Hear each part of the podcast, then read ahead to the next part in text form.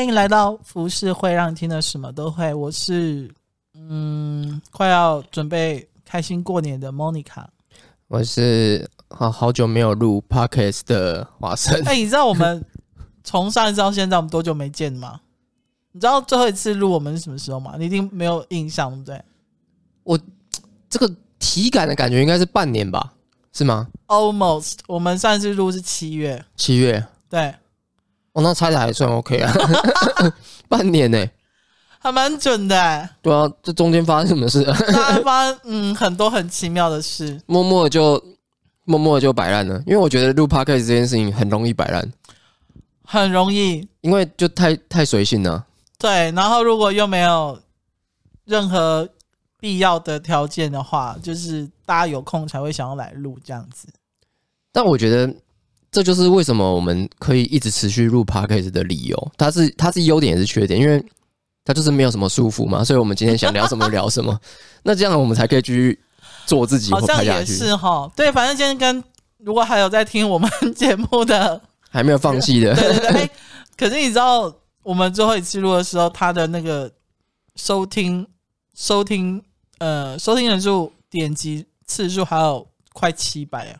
哦，真假的？嗯，我看后台数据的时候吓到，我想说哇，我们为我们已经被遗忘了。我们还有七百个人在听我们讲话。对，我觉得哇，谢谢你们。哎、欸，但但我觉得这个，我后来其实我你你那时候找我说录的录 podcast 的时候，嗯、我那时候就突然想到说，其实我好像也有点想要，就是再继续继续录这件事情，因为本来我们本来就没有说要设定说。有没有要结束，或者说什么时候再录？对对，但是就是我们想到 如果没有固定的话，就是想到才做嘛。然后我就突然想到，其实 Podcast 从我们一开始录这个的时候，嗯，我们虽然说是一个很随性的开始，嗯，就算我们有规划，但是也是、欸、我们都有在认真想主题，好不好？只是到后面就是真的很随性。对对对对对对。但我觉得，就是我们回想起来，就是我们我从一开始录 Podcast 到现在，转变的次数蛮多的。对我的人生经历来说，就是这中间过程，嗯，然后可能在那时候也有记录下我那时候当时最最真诚的，哇，很真诚，最真诚的一些告白。我们如果兴趣可以去看一下标题，挑一下听这样子。对，然后就会发现自己其实改变非常多。哦，对，还历经了两段感情。呃，有两段吗？我们刚开始的时候，你前女友还在这边。哦，他现在不是第二段？对对对对对。哦，你的历经两段哦，OK OK，对啊，就是第二段还在 continue，还在继续啦，没有 ending。我只是说，就见证了，就是可能国国中跳高中那种概念，那种感觉。对啊，那这这 podcast 可能可以录个录个十年之类的，是也不用这样，一年一集啊，一年一集也蛮有意思的。哎、欸，对我我刚是要讲说，从明年开始，我们可能就会嗯调整一些就是内容。因为再加上我们现在两个人都是各有自己的事情要忙，所以明年可能你们有时候听到是可能比如只有我自己一个人在讲话，或者是只有华生一个人自己在讲话，或者是华生跟他朋友在讲话，或是我跟我朋友在讲话。嗯，或许我们两个又又继续录的那种呃方式就对了。对，因为就是要找一个，我觉得主要是第一个就是。我们现在没有一个实质上的，就是如果说商业考量的话，我们我们很难就是牺牲掉自己原本想要做的事情，然后一直固定在一个地方一起做。没错，我觉得这件事情是稍微一点点难的，但也没有到很难的。当然就是说，我觉得 Podcast 还是得有一个我们都很自在的方式。嗯嗯嗯，很自在方式，你在聊天的时候，你才会感受到，就是说我们是不是我们只是为了录而录，还是真的想要分享这样。嗯，就是多元性的啦。现在都有多元成家，说我们是多元性的 podcast，就是之后节目的方式可能就是，嗯，就当一个惊喜喽。对啊，就是我，但我觉得以我们服饰会的一个这个角度，我们之前在录的主题，我们我们两个感兴趣的主题本来就蛮不一样的。虽然说我们都可以一起聊，嗯，但是主要可以发展的东西还是蛮可能有很多分支之类的。哦，超多的。对啊，所以就是变成说，有可能是属于你的领域的时候，你自己会找一些你自己适合的来宾，那我然后跟你一起聊。每一集都在骂客户，哎，那很好啊。我们就是要这个，这不就是一开始我们成立 Podcast 的一个主要原因。你一开始还在咖啡厅说：“哦，我就是要骂客户，我要骂，我要来出来踢爆这个演艺圈的黑暗面。”我那一天就一集都没有。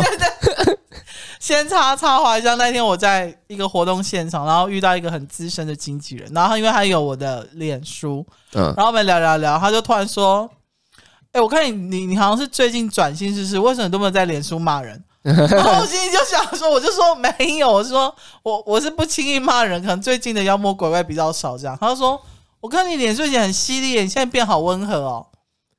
我心里就想说，怎么嘛？人会变不行吗？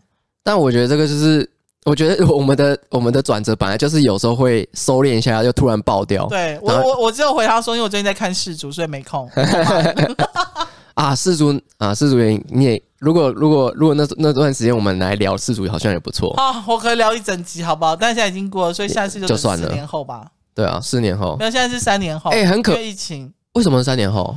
因为本来疫情是去年的夏天要办，哦，然后一直到今年夏天，疫情还没有明朗，就全世界，然后才延到冬天。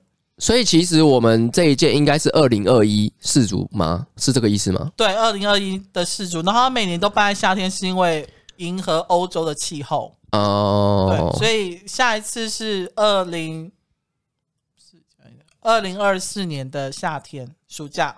我不知道哎、欸，我觉得这一次不就简单聊聊个一分钟就好了啊，不行啦，十分钟好，为什么一分钟一分钟？我们不，因为我们这个主题不是聊是，我只是想有感而发，因为我我也算是一个没有到非常资深，那我也看了十年的，也有十几年的。可是你还一直到处问说哪里看得到世足？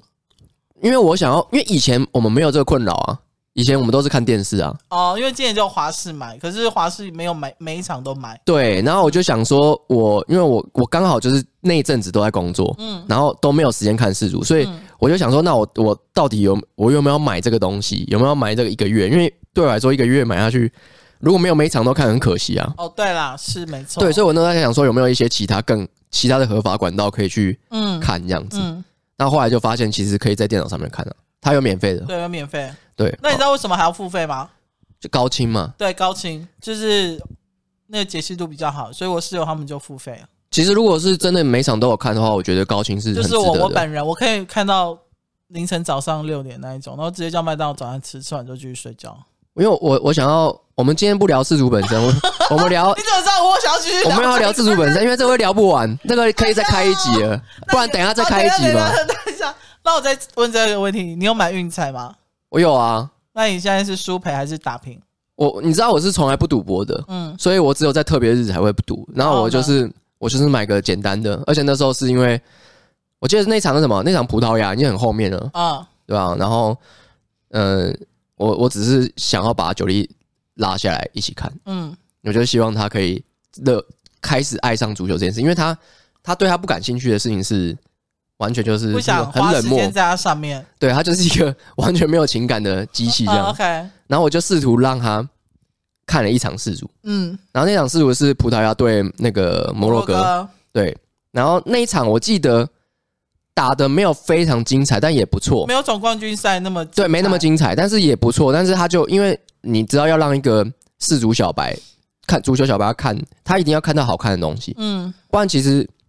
你是资深足球迷就知道，大部分的比赛都是蛮无聊的，都是漫长在等待，因为都在防守啊，对，都在等射进门的那一刻。对，因为因为其实就你看他们脚下功夫也很好看，他们运球多好看，多厉害。对对对，但是这东西是因为你看啊、喔，如果说呃，我一开因为我一开始看，我也会觉得说，我我现在看上帝视角，你其实看不太出来。嗯，再加上我们没有买高清嘛。所以你，所以你很难看，所以我能够理解。所以他那那一场，我记得，因为我是我还跟他说，你你不懂嘛，没关系，你买了就知道，你先赌一个。然后我就我就强迫他一起买买一张，啊，都输啊，他就更不想看，他那时候更不想看。然后，但是我觉得很感动的是，我那时候那时候呃已经决赛，那时候就是要看那个嘛，那个那个阿根廷对阿根廷对。那我我买来一队冠军，我其实没有买。OK，对，但如果要下的话，我会想要下法国。我也是下法国、欸。对，如果要下的话，因为我阿根廷有买啦，对吧？因为我心里面是想要法国赢。对，但我觉得，我觉得阿根廷他有他自己的主角光环在，嗯，所以他真的是主角光环，所以，所以那个那个时候只是单纯就是想要支持法国，因为法国我也是看了好几届这样子。但我最喜欢的是德国了。德国，I'm sorry，他们在十六强就拜拜。真的，德国已经好几，已经两届都这样，都没有什么好玩的、欸。今年意大利都没踢进，他们连三十二强都没进了。他们在哦，对对对，的时候就已经被淘汰了。啊，我还有点怀念北韩那一届。北韩那届好好看哦，超好，因为那时候是北韩跟日那南韩跟日本主办，对，所以北韩一定会参加，对，然后而且北韩踢的还不差，对，因为输踢输了回去会被满超赞，没有啊，我记得是要当矿工啊，劳改当矿工，然后他们 那个那时候改图都会改他们拿那个矿工帽嘛，然后那一届是不是有那个那个那个什么谁，那个谁，阿根廷的教练是那个谁？马马拉杜纳是吗？是那一届吗？他那时候还活着。哦，他是二零二零才才死掉的。对，因为我感觉他好像死很久的感觉。因为他，因为他，他那我记得有一届，我忘记是北韩那一届，还是还是在更上一届。对，因为他有当他有当一届那个阿根廷的教练，然后结果全部的风头都在他身上。我不知道你有没有印象，马拉杜纳就会因为他小小只的啊，对，然后他穿西装，然后他就会出来一直骂。然后他他的表情动作都大家都会捕捉，好笑，因为他之前当球球将的是那个踢球的时候就是一个传奇嘛。他是对啊，你看是不聊世俗，然后一聊就一发不。哎，不行不行不行不行！好，我我我我的我的主要的目的是，我我我觉得今年的感给我的感觉很不一样啊，怎么？就是因为呃，我觉得可能是因为这个短影片的这个短影音的时代，嗯，它的它的那个速度啊，还有渲染度比以前我们在做 YouTube 这个新媒体出来。因为我记得上一届的时候还没有这么的热，没错没错。虽然说每一届都有是呃都有一日球迷的的帮忙，球迷对一日球迷帮忙，所以都还是有一定的热度。嗯、但我觉得这一届这一届的热度是我觉得感受度最高的，超乎想象吗？超乎想象，因为其实有太因为短影片太好太好去做行销了，嗯、所以当你点一个像例如说最近的呃就是是决赛结束完之后，通常决赛结束完都就就差不多没了，但是现在还在延烧。对，因为就一堆短影片在做那个足球的一些精彩的东西啊，像 FIFA 的官方账号啊那些之类的，他们都很及时性，而且又做的很漂亮哦。对，所以就好看，而且有很多恶搞用短影片发挥是比影片还要好，就是长影片还要好很多，所以我感受度是蛮高的。然后刚好就是哦，我要讲是那个、嗯、我们那时候看决赛的时候，那个我原本没有，我原本没有要跟大家一起看，我就自己默默在电脑上面看这样。嗯然后结果九力就跟我说，他觉得就是哎，问我说要不要一起去看呢？这样，然后想问你干嘛？你找我干嘛？你又不看，你就在旁边发呆而已啊！我会滑手机这样。然后说没有啊，想陪你看这样。我想说好了好了，那他都有这个心这样，所以就开电视看，就开电视看。结果没想到，你知道九力看那一场，他他是整个就是很很狂热那种的。然后就是进球的时候，他是会尖叫，然后那个。就是他就算看不懂，但是他也可以感受到那个球场上的热度。而且我们是在那个 阿根廷二比零的时候才才进来看的，因为那时候我们在外面买东西。哦，你们没有从头看到尾？我没有从头看，那刚好就是我还跟他说我要回去看，我要回去看，他在那边买东西这样。嗯。然后回来之后二比零，就没想到二比零是，我觉得是那时候看上半场的时候，对，因为上半场二比二法国就追平了。那时候其实延长赛的时候，阿根廷又先踢进一球。对对对对，法国又追进一球，对。然后就 T P K 了。我觉得那个时候是最对于小白来说最精彩的时候，因为你二比零，你会有一个法国那边会有一个很大的压力，你可以感受得到他们就是使劲全力要做，然后阿根廷那边一直在防守嘛，然后所以他就看到一个，我还跟他说，我觉得你看到的是最精彩的决赛，因为我我也才看十十年十几年而已，我没有看很久。但这是我看过最好看的决赛。嗯，然后他就我就说你运气真的很好。但是我跟你说，之后球赛他还是不会看。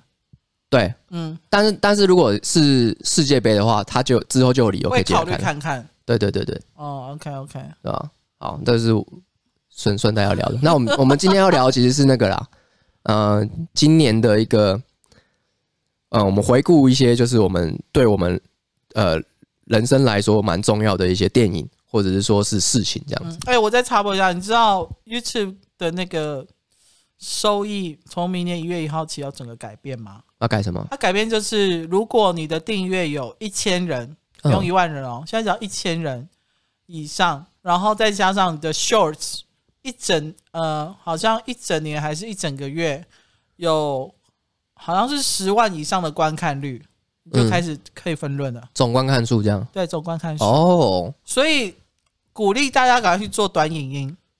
对啊，其实短影音这这个，我在之前就已经有看到它的市场了。对，然后我看到那个 YouTube 把这个新的算是收益，就是公布出来之后，我就发现他们真的要往短影音那边去靠拢了。嗯，对，因为你做长片这件事情，因为以前长片好像就是要一万人以上嘛，对不对？订阅率，然后可能你的分论，你好，你即使你的观看率有够，可是你的分润可能。你知道吗猫的，啊，他们每次都这样，不要理他。哦、对，就是可能也没有那么高。可是你看，现在 YouTube 把订阅人数的的标准放到很低哦，只有一万的十分之一哦，嗯嗯、只要一千人订阅就可以了。嗯嗯。那的短影音并没有，并没有说哦，你一定要每则多少多少，它是总加起来就对。嗯嗯嗯。所以我觉得，我看到这个消息跟新闻的时候，我就发现。真的是每人每个人都可以做短影音的时代已经来了。对，而且未来会越来越，就是你现在已经觉得，因为我们之前在做 YouTube 的时候，会觉得说啊，YouTube 已经饱和了。没错。结果短影音之后又再开创另外一个更急剧的时代。所以我们现在慢慢的就是朝赛博朋克这边走。我们之后未来就会变得像东京那样子。对啊，然后我就，而且其实现在已经很多像呃，比如说帮九弟或者。谁接业配或问，或者我一些广大朋友问就对，嗯、他们其实都会问说，那 Reels 多少钱？嗯，很多人都会问短影音的费用，反而长片的，因为长片的费用真的太高了。然后有一些，比如说像一些 Fun Game 的客户之类，他们一个月可能有十支游戏，他们要做，然后预算没那么多，嗯，所以他们就会丢给短影音的人这样子。对对对对，嗯、所以我觉得这这当然是好事啊，当然希望就是。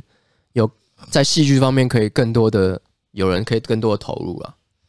可是我有一个问题就是，好，因为我就顺便聊，我就问一下好了。像已经做习惯长影片的人，他们会知道怎么去做短影音吗？嗯、完全不会，这个对他们来说，我在想这件事情，这个这个这个迷失就跟你玩木吉他，你要转去电吉他，你你会觉得说啊，一定 OK 啊。嗯，对，虽然说那个就你就会觉得说哦，技术应该差不到哪里去吧，都是吉他。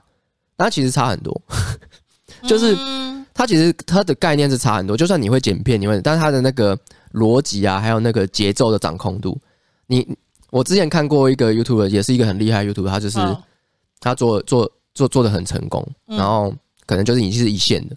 我看他做短影片跟粪一样，真的还假的？真的啊，他做短影片跟屎一样。然后还有很多的那种就是。呃，也有很很活跃的一些喜剧的一些喜剧节目的一些人，嗯、他们理当来说，他们对表演是很敏感的。但他们在做短影片的时候，我我看到也是跟屎一样。为什么啊？你你这这中间的转折是为什么？我觉得短影片，嗯，我觉得这是我的一个兴趣，就是我喜欢模，我喜欢模仿，也喜欢去观察。所以我发现短影片的节奏，它的它的技巧和节奏还有梗。是截然不同的，嗯，就有点像是你今天做一个长片，你可能只需要一个，例如说你只需要一个开头和结尾，中间可能在中插插入几个转折点，我们只需要正常的去表演就好了，嗯，所以对于有一些喜剧演员来说的话，他本来讲话就很好笑了，嗯，所以他就很可以很自然去发挥，然后只要记得后面把它串回来就好。了，嗯，所以对他们来说这些表演是没有压力的，嗯，但是短影片这东西超级吃脚本企划。他他在你在做这件事情的时候，你是必须要完全有想法的去做，跟 okay, okay. 跟一般做节目可能像我以前做，例如说玩 game 的一些节目的时候，嗯，我不需要完全有想法，我只需要知道我等下要干嘛就好了。甚至你想要等一下要干嘛都没关系，因为你只需要有一个旁边外面有一个节目的计划跟提醒你说等一下要做什么，等一下做，然后我只要中间过得好笑就好了。就有点像通告艺人那种感觉哦，但是做短影片的话，你是你是必须要很清楚知道你做这件事情要要多少。例如说这么短的时间内，对，因为你不可能讲一个笑话，讲你光讲一个笑话，你可能就讲三四分钟，因为笑话需要铺陈嘛。对啊，所以你必须要知道你的笑话的的弱点在哪里，然后还有你的表演和镜头节奏在哪里。就是它是完全就是一个设计好的喜剧节目，要设计的很精准。了解，因为我觉得短影片它是把把剧本和节奏精致化的一个一个一个产品，嗯，所以有一些人会看不起短影片，但其实没有，就是短影片的东西远比你想象还要更的更更要有操作，然后还有风格，风格这件事情也很很重要。嗯嗯嗯，因为我们现在呃，如果说是做 YouTube 的长节目的话，基本上你在拍节目的时候，你不需要有风格。你只需要后置的时候再加入这个风格就好。对对对对，像综艺节目那样子。对对，所以你不需要在表演，表演者也需要知道风格。但是你做短影片的时候，你在表演的时候，你就必须要知道这是什么什么什么风格。例如说，我这是转场风格，所以我等下在做转场的时候，我讲完这个话我之后，我就要做一个转场。嗯，对。然后或者说我这是一个，就是一个，因为现在其实 TikTok 上面有很多很奇妙的风格，非常奇妙。像例如说蓝色妖姬，你有看过吗？没有什么？你没有看过？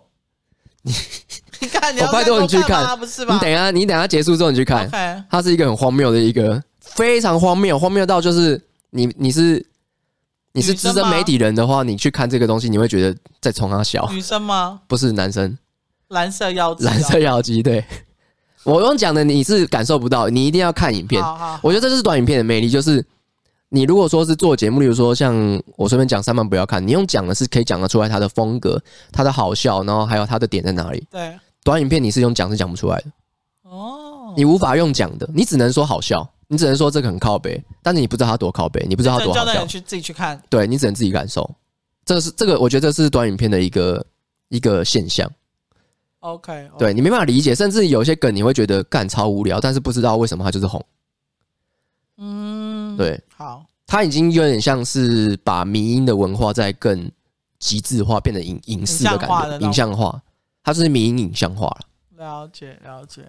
对，好，我会问这个是因为，反正就是我最近有一个朋友，他也是算是新的影像创作者，然后有拍长片跟短影音，嗯，然后发现长片的。反应没有短影音的好，嗯，然后短影音反应最好的是他有一部在，因为他是做菜的，所以他收很干净的，比如说切菜声音啊，那种奶油爆香的声音啊，ASMR 那种声音，那部影片他飙到三千多个观看率，就对。我那时候就觉得，我就觉得他应该要做这这方面，因为其实短影音有一个很大的好处，你例如说你在烹饪的过程，嗯。你是不需要拍的，你只需要啪啪啪啪啪啪，然后再再接下一个，对，然后就很疗愈。对对，我发，然后很还有很多就是不不根本不是他生活圈子的人来追踪他，然后还给他说你做的很好，可以继续做下去。嗯嗯嗯，对，然后他就突然间受到很大的鼓舞跟刺激嘛。嗯嗯嗯，对，然后他就自己跑去买了一堆灯具之类的，然后昨天灯具到，他就在那边测试这样子。而且而且厨师是。我觉得厨师是最好的素人，可以可以进场的。对，厨师是最好的入手，因为台湾人超爱吃东西的啊。全世界人都爱吃东西。是啊，但是我觉得台湾人特爱吃，特特爱吃，因为台可能是因为台湾的食物是各各级一方，全世界的，就是我们没有特定料理。哦，对。我们都吃啊，我们意大利，我们也我们也吃日式料理，我们也吃韩式，我们也吃。西班牙也可以做很好吃啊，泰式也是。对啊，我们每一个我们都很喜欢看，我们不会因为它是什么国家的食物我不吃我就不看。哦，对。所以我觉得这个是台湾的一个特色，就是。那你有讲过你的端音？其实你我之前看的端音，我都我都还有跟你的室友讲说，我觉得还蛮好笑的，就是。哦，对对，但你有停了一阵子。对，我就我。其实我觉得，哎、欸，先讲一下，我先去尿尿。哦，好好你先自己讲。你为什么停了一阵子？我我自己，我我其实做一段时间就觉得说，嗯，我也是做一段时间之后，后面也有很多人跟我这样讲，就是包含就是像刚刚莫妮卡有这样说，然后也有就是其他的就是朋友看完之后，他就说，哎、其实你的影片蛮好笑的，但是就是有一个问题，就是为什么都没有继续做？然后我就觉得，呃，不知道，我觉得这个喜剧的东西啊，是我一直在坚持的东西。但其实做一段时间之后，会有一个小小的、小小的迷失。因为如果今天他不是作为一个商业目的的话，我觉得太习惯了。我觉得人活在这个社会的这个制度和框架，你会很、很、很容易迷失，因为你没有一个目标和设定。像我们在。呃，我们我们刚开始上学，或者说我们上班，都会有一个目标和目的。例如说，今天你进来就是要期末考，就是要考考到几分这样。然后，所以你的你的位置啊，完也也会因为你的名次而去排，所以我像我以前就是很常坐最后一排这样，因为我成绩很差，所以嗯，我们受到这样的社会的制度的洗礼，然后还有之前我做节目的，还有包含经营玩梗我都会有一个目标，就是一定要做到这个目标，所以我们会有一个会有一个动力。但我最近这几年在做短影片的时候，我发现我想要为了纯粹的欲望去作为目标，我就想试试看，所以我就在做短影片的时候，我就是我就用呃我的我的想法的概念就是，我只想要好好的拍，我只想要就是呈现我现在想要做的事情。那他的但是这个对于以往我在做的事情的目标设定目标是很不一样的，所以有时候你当你没有想要、没有灵感或想法的时候，你就没办法继续做下去。所以我会会会有很长一段时间，就是会陷入一个呃一个季节性的一个低迷。哦，你你回来了，我我还要再讲，我还要再讲一次吗？没关系，没关系，就像女生每个月会有来一次的。对对对，哦，我刚刚我我简单的来说，就是嗯，我因为我现在的创作的方式的设定的目标很不一样。我之前设定的目标就是，我们都需要一个，就像你上班或者上课，你都需要一个目标，就是例如我我要毕业，我期末考几分，然后我在玩 game 的时候，我是。呃，这个月就要做四支，嗯，会有一个这样这样的框架在。那我在做短影片的时候，我其实没有设定这样框架。我我帮我自己设定一个，就是我只想要做我想做的东西。所以你没有，比如说每个礼拜一定要上一支或两支那一种。其实我还是有，但我发现我的我自己最原始的想要做分享自己好笑的东西，或是分享我自己想要想做的东西，嗯，然后比的目的性比这个还要大。哦、oh，OK，对我，但我觉得这是我的过程啊。其实，其实我觉得还是得回到你一个礼拜限定你拍几支这次这件事情。对，对尤其是短影音，其实短影音正正确来说，你每你大概正常哦，大概可能一天就要一支。真的？对，一天就要一支。因为我们，因为我们，呃，我那个朋友他在最近开始在热衷做短音的时候，我就会跟他讨论一件，就是。你发现你喜欢看的那些短音的创作者，他们要么最多顶多不会超过两天，一定会再上一支。对对对。要么就是可能还有人会一天上两支。对。但是正常是每天都会上一支，因为他保持那个热度，然后它会让你习惯每天都要去看他的东西。因为 IG 有一个演算法，就是你常常看他东西的时候，他的那个限动会出现在最前面。嗯嗯。你有发现这件事情吗？如果你常常看那一个人，或者是。在那个人的限动页面留停留比较久，就是你之后会发现那个人一直出现在你限动的前五名，或甚甚至是前十名，就对。嗯，嗯，所以久了之后，就是我我觉得，我觉得人类反正这个时代就是一直被数字所绑架，就对。包括现在短影音也是，嗯，对。所以我觉得，我我是希望你继续做短影音啦，因为我觉得你做短影音还蛮，我看得出来你很用心。嗯嗯，然后虽然说只有短短的可能十五秒或三十秒这一种，可是我相信你一定是花了很多的心力还有脚本去想剪跟拍。对，我看得出来。虽然说很快笑一笑就没了这样子。我其实之前就是我有跟就我的室友嘛，就是有有有聊到这一块。嗯，那时候我们还有想过想过说，其实你知道我我我当时拍短影的。启发是我我我的一个伙伴大嫂，她先做，哦，我知道，她做 TikTok，然后他那时候就想说，哦，我就一天想一个，然后我不要想太多，我现在想到我就赶快做，我花花十分钟就剪出来这样。对，然后我就觉得，哎，这很棒，然后我就做，因为他我就看到他东西很纯粹。嗯，那做久了之后，你会发现，就是我我对这些影片的要求不止这些，所以我后来会慢慢的花越来越来越多时间。然后我室友就说，你干嘛花那么多时间去剪？这样不是又很像回到长影片的概念吗？对，但是我觉得我。我我觉得我做，我觉得每个人的选择和每个人的喜欢的程度的喜欢的类型不一样，所以我后来发现我，我我不是为了做而我呃做而做去雕雕我的东西，而是我很享受在我在做这个影片的过程。OK，我很享受，因为我很享受，例如说我我拍完简简单单的一些分镜，真的这些分镜真的很简单，那可能可以真的十分钟以内就把它拍完。嗯，但是我在后置的过程，我可能会花一两个小时去。因为你会想很久，我会想，我会觉得这个分镜应该要加什么音乐，那这边应该要怎么做什么样变化？哎，这样好像很好玩哦。我不知不觉会陷入在那个过程里面，所以我就会花很多时间去剪它，而不是为了就是想要做完美而完美。拍摄的时候是比较快速的。对，我拍的时候就很快速，然后我所以有时候我朋友来，我就说你你给我十分钟，我帮我拍一下。真的，就我就觉得，但是我觉得这反而是一个成就感。就是你把这个简简单单的东西，就跟厨师一样，是料理。其实你去 Seven 都可以买到的一些食材，对对，那你就把它做成一道菜。但这这个中间的过功夫和想象力是是没办法用时间时间去计算的。就像他曾经想要你去便利超商买买就可以做成一个蛋包饭，就对了。对对对，这很容易。就是你要采买一些东西，可是其实他在料理的过程中，其实要花很久时间。对，嗯，因为我。其实我我我曾经卡卡在一个那个短影片这件事情，就是我你也知道我很喜欢恐怖片，嗯，所以我其实一直都很想要做一个恐怖片的的短影片的系列，嗯，对。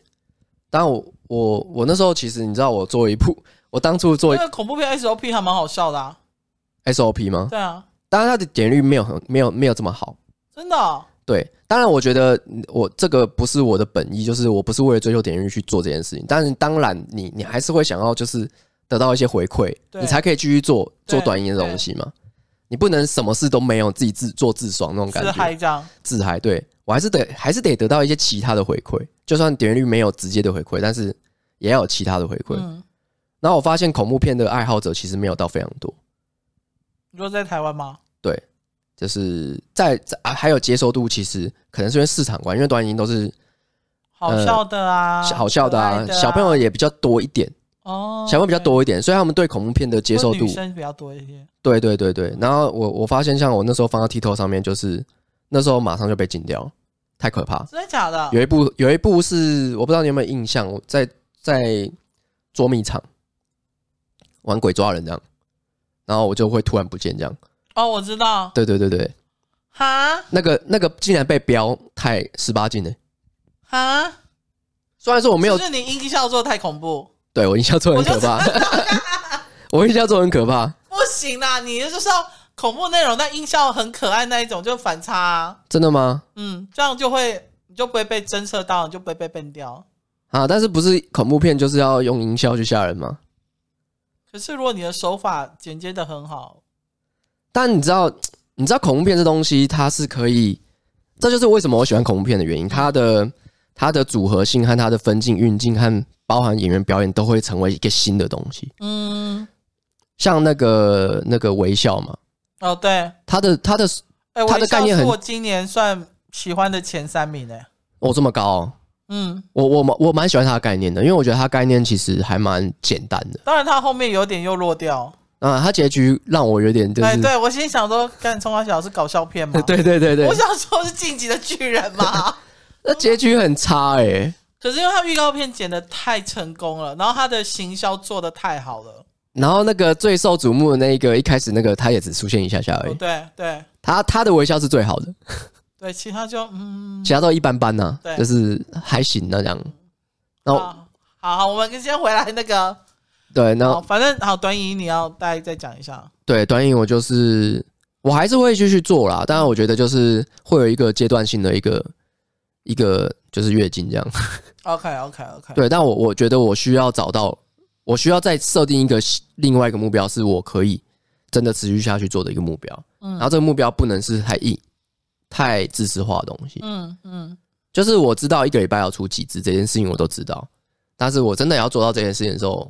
我如果又没办法享受我在剪片的过程的话，我觉得就会失去那个出片的必要性。没错，就我起码也要享受吧，我要我要我要享受在其中。对啊，所以我觉得这件事情很很对我来说有点苦恼，就是你必须要做一个妥协，到底你要知道怎么做，怎么样调整才可以让自己享受在这个过程中。嗯，对。然后我现在还在找方法。OK OK。对，但希望可以，我还是喜欢跟别人一起拍啦。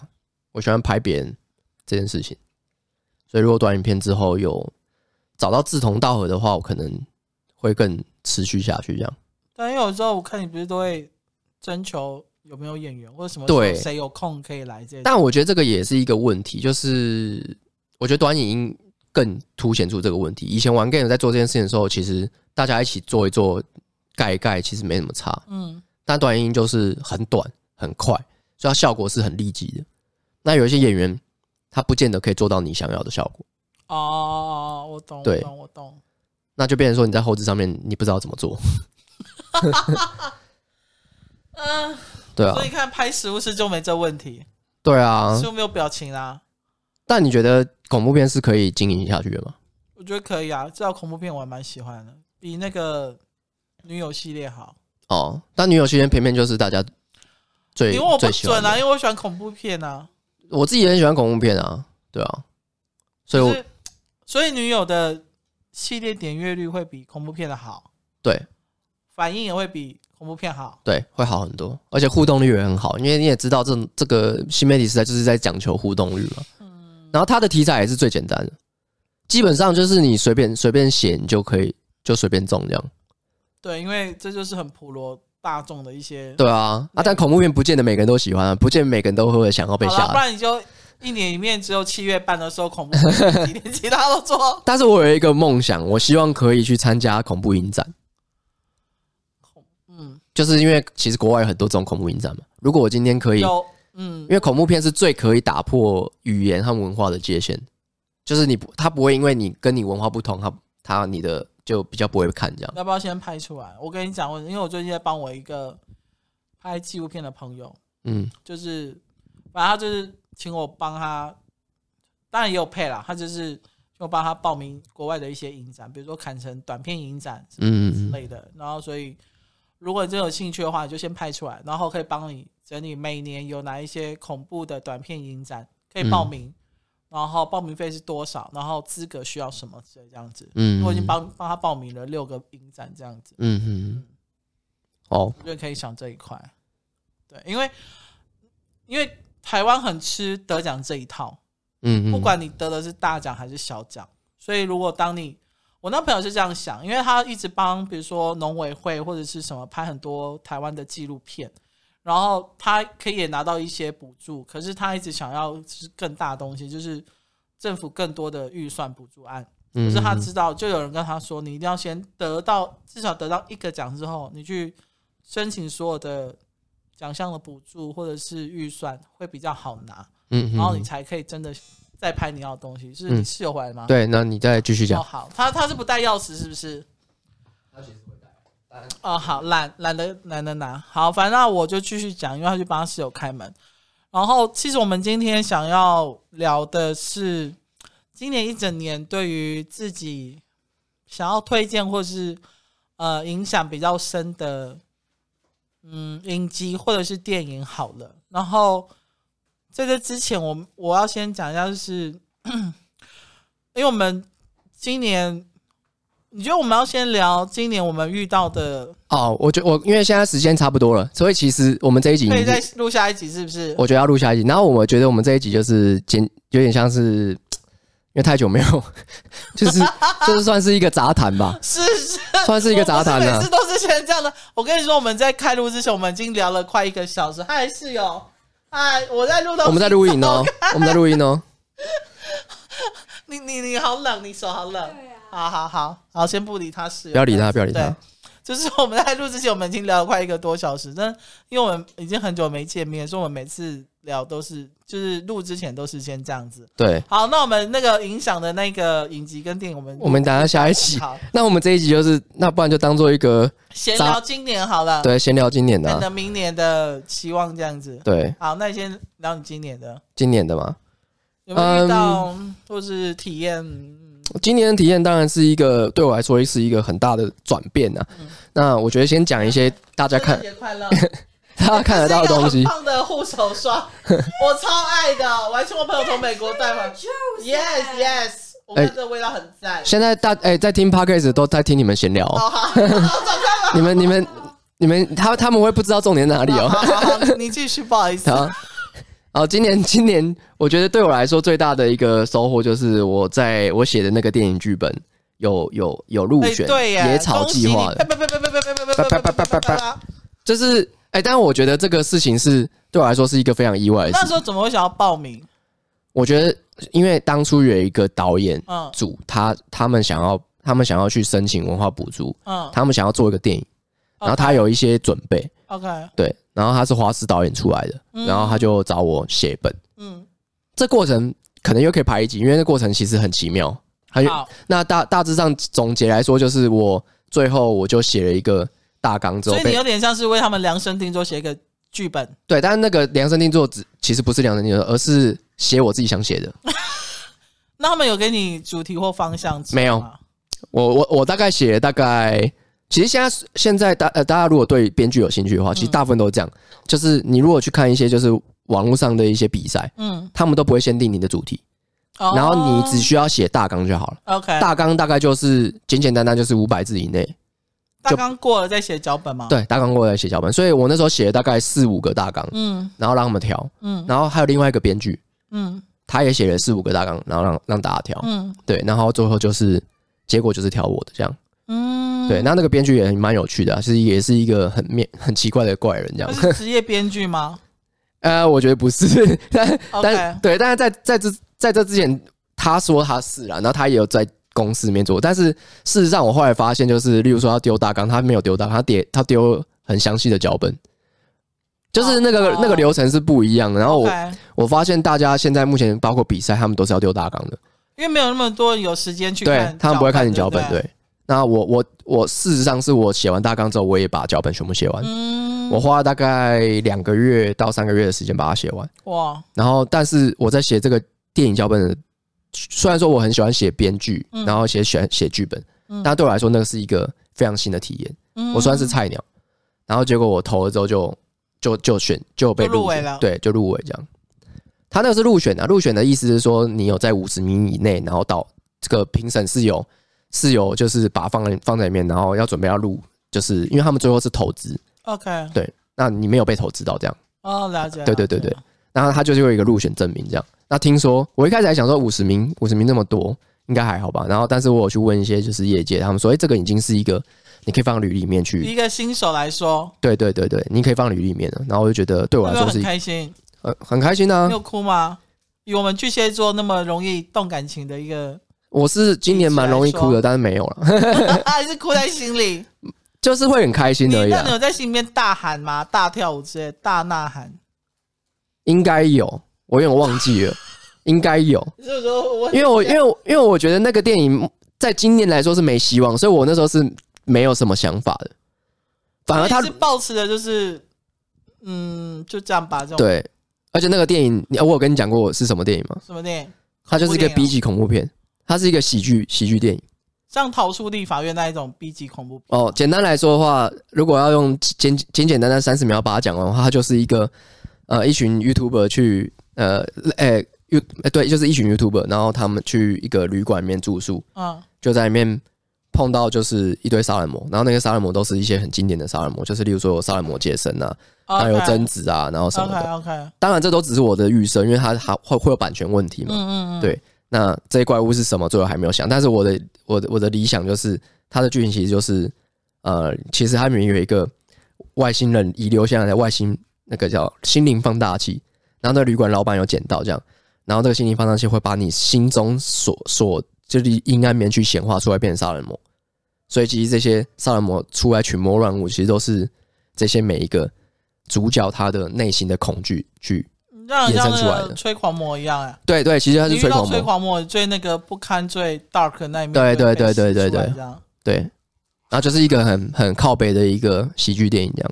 哦，融合恐怖片，然后我还加入了一些恐怖片的潜规则在里面，这样。OK 对，就是恐怖片的 SOP 这样，我把它变电影化，这样。哦，就是一个很闹的电影呢、对。所以这个有激励到你要继续创作下去的，对了，对，很大的鼓励。很大的鼓励，而且我觉得这个东西让我有一个就是我知道我我还有很多东西要去去进步，嗯所以我我算是今年算是彻底的把心打开，就是我什么事情都可以做。，Open your mind and heart。，对我，我不会只限制我只写什么喜剧短片啊，或干嘛，我什么都可以写。天哪，你成长了欸。对啊，就是让自己放手一搏这样。他室友在旁边一直偷笑。是不是下半年成长更快啊？我觉得下半年是一个呃内心的成长更快。OK，对，因为我上半年都是做一些默默的一些努力，就在下半年。那在这时代，默默没有人会注意到你。对啊，真的，你要不断的显扬自己。对了，GP 走开，走开啦！你这 make 要被踏坏了，好不好？好，那那换莫妮卡。啊，我哟，我就是今年都处在一个很很随遇而安嘛。我也不知道，我觉得我生命中好像常会有一些，就当你在失意的时候，我不知道是因为，因为我跟你讲，巨蟹座本身他就是悲观性格，嗯，嗯，我只能这样说。但是因为每个人的成长环境不同，所以。我是一个就算悲观也不会到悲观很谷底的人，就对，就是我会很可能睡觉或大叫一声。我常常会在我们家阳台突然哇这种大叫这样子，然后我室友说，你是被什么吓到？就是 我说没有，我只想要大叫一下这样子。我觉得这是我们的优点也是缺点，就是缺点就是你你们都会觉得我们很乐很悲观。那优点就是我们把悲观当当成我们平时生活的态度，呃，对，所以我们也不会跌得太低，因为我们平常就长这样。哦，对，心 心里面就长这样，就长这样，所以也不会到低到那里去。没错，就是我觉得今年我都过得还算蛮顺遂嘛，就是有时候会遇到一些不如意或是不开心或是烦人事情的时候，好像都会很顺利的解掉。那今年我觉得比较遇到一个比较特别的东西，就是呃。有一间很特殊的公司，本来要已经确定找我去工作上班，嗯嗯嗯，对，但是我把它推掉了，这样子，嗯嗯，但反正我应该之后也不会去那间公司，就是我觉得你未来还是会再碰到这个产业，就我要讲吗？要讲，现在可能都讲不完啊，现在已经四十六分钟了，对，但反正我是跟我，我有跟那个，嗯。那间公司的人聊过，就说如果之后确定真的要回去工作的话，这件事情都就是基本上就是他们会希望我不要说，嗯，对，因为关系到很太多层面了，嗯，你你懂你懂，对，因为我有跟华生讲那间公司在做什么这样子，所以，嗯，可是我知道它是一间很有前景的公司，对。非常有前景，对，两种钱，两个钱都有，对，两个钱都有这样，所以很难得有一间公司是可以有两种钱都有。对，但是他妈的，他地点太远了。对，而且这过程会很折磨了，很折磨，会很折磨，真的，愚公于私都很折磨，对，都会很折磨。对，就是你看你你要你要钱呢，还是要正常的快乐生活？可以这样讲吗？我觉得，但是我觉得这个。人生就是这样，一不断的选择嘛。但我觉得我们人生已经过得够累了，好不好？对啦，但 但我觉得这个就是，你知道，这也我就顺便分享。我觉得我们都要学会在这种，就是我今年最大的体悟就是，我如果用一个很很柔软的态度去面对不可能性的话，你的生活就会变得很顺遂。就算你待在很痛苦的环境里面，因为我其实，在做我一份。很特殊工作的过程中，嗯，嗯，我就是用这样的心情去想。你不是常登出吗？对，我很常登出。他后来发现，其实好像，好像，好像也没那么痛苦。真的，就是我，我之前有看一个纪录片，它它里面在讲喜剧演员的一些处事态度。嗯，他说，其实人生就跟他们的即兴演出是一样的，就是没有剧本。我们人生就是长这个样子，就是你今天已经准备好，你今天要表演什么，要讲什么笑话，但是你会因为别人讲什么。或是要演什么，影响到你对接下来要讲的话，对，因为你还是继续互动，要继续演下去嘛，所以你没有办法达到你自己理想的百分之百。所以我他的他的人生态度就是什么事情都说 yes，什么事情都说好，然后我再继续改。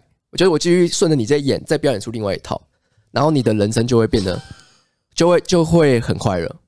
这个是我跟你说，因为就是我好，因为他给的条件真的很好，然后那时候。我就确定我不想去上班的时候，那个 HR 就是猎儿童公司的人，因为我我也跟他讲一声，因为我觉得他很不好意思，就对，他也跟我说：“你确定吗？还是太快报道了？”他说：“我可以帮你谈，再延一两个月再报道没关系。”他说：“等你准备好，你 OK 之后再去上班也好。”就是他其实算，因为算是我第一次接触猎人头公司，就对，我就觉得，哎、欸，其实他们还蛮，他们可能也是因为可能需要帮客户。去留住他们想要的人，就对。嗯嗯，所以我就觉得他真的还蛮客气的这样子。嗯、但我就跟他说，嗯，目前我他们就是房仲概念哦。哎，对对对，就是 房子我先帮你留着，对对对对对，等你哦。我会跟房东谈好了。对，没错没错，你可以晚一点再付定金，没关系哦。对这样的，对，那就嗯。好吧，嗯，再说了，没关系啊，这个说不定你再过个几个月之后，你就有不同。过年完之后，突然很很需要用钱，大量的钱，我想说，好，那我先去工作。而且我我我必须得说啦，就是你虽然听起来它的背景会很复杂，嗯，但是以你的专才能在那边会有得到新的东西，你会有新的天地。就算过程就算过程很痛苦，但是你会发现你的才能可以用的，你会发现你有很多的创造力是在。就是你的才能是可以创造出东西的，这是我的我的我的感感言啊，真的真的真的真的，而且而且我觉得我觉得不会因为我们做的事情不一样而有所改变，每个人都一定会有，是啦，对，啊好，嗯，嗯好啦好，如果我真的决定回去工作，我会跟你讲，对，嗯。对，就是你自己想清楚比较好，但是我觉得这是。真的，人生就是一个即兴即兴演出啊！